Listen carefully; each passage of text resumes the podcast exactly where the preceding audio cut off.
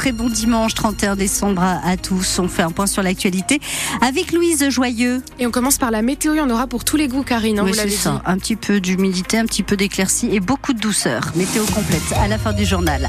La nuit de la Saint-Sylvestre est une des plus meurtrières de l'année sur les routes. Selon le dernier baromètre de l'association Prévention routière, 8 Français sur 10 ont prévu de faire la fête et de consommer de l'alcool pendant la soirée. Certains prennent ensuite le volant. Alors, pour éviter les accidents de voiture, les forces de l'ordre sont mobilisées dans toute la Franche-Comté avec de nombreuses opérations de contrôle.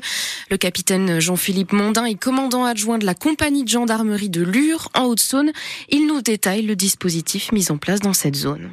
On aura environ 16 véhicules qui vont être sur le sol euh, euh, sur une période qui va couvrir de 18h à, 6h du matin, avec bien évidemment une montée en puissance euh, sur la partie que j'appellerais deuxième partie de nuit, qui va correspondre au retour de fête. Après minuit. Après minuit avec euh, l'objectif de, couvrir euh, jusqu'à environ 6 heures du matin. Et c'est quoi ce que vous cherchez à ce moment-là? À éviter principalement les, risques d'accidents, notamment liés aux, surconsommations d'alcool ou de, produits stupéfiants.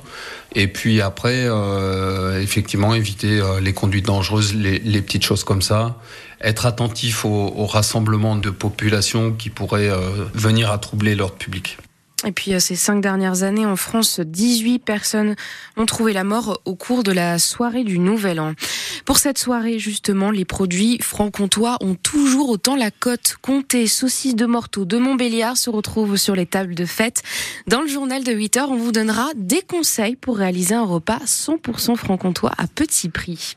Avant de passer à table ce soir, vous allez peut-être vous poser devant la télé à 20h pour écouter les traditionnels vœux du président. Emmanuel Macron veut adresser un message d'unité aux Français à l'aube de 2024 pour tourner la page d'une année mouvementée et tenter de relancer son quinquennat.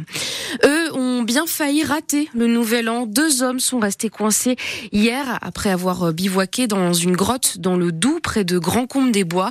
En fait, ils ont voulu redescendre leur sac de randonnée avec une corde qui a lâché. Le sac est resté coincé dans l'échelle qui leur permettait à eux de descendre. Ils sont donc restés bloqués à 15 mètres de hauteur en attendant l'arrivée des pompiers.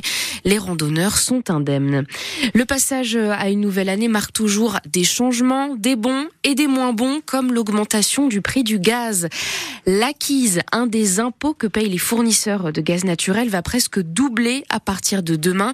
Une hausse qui va se reporter mécaniquement sur la facture des abonnés. Bruno Le Maire, le ministre de l'économie, avait pourtant déclaré que la hausse de cette taxe serait sans impact sur le consommateur.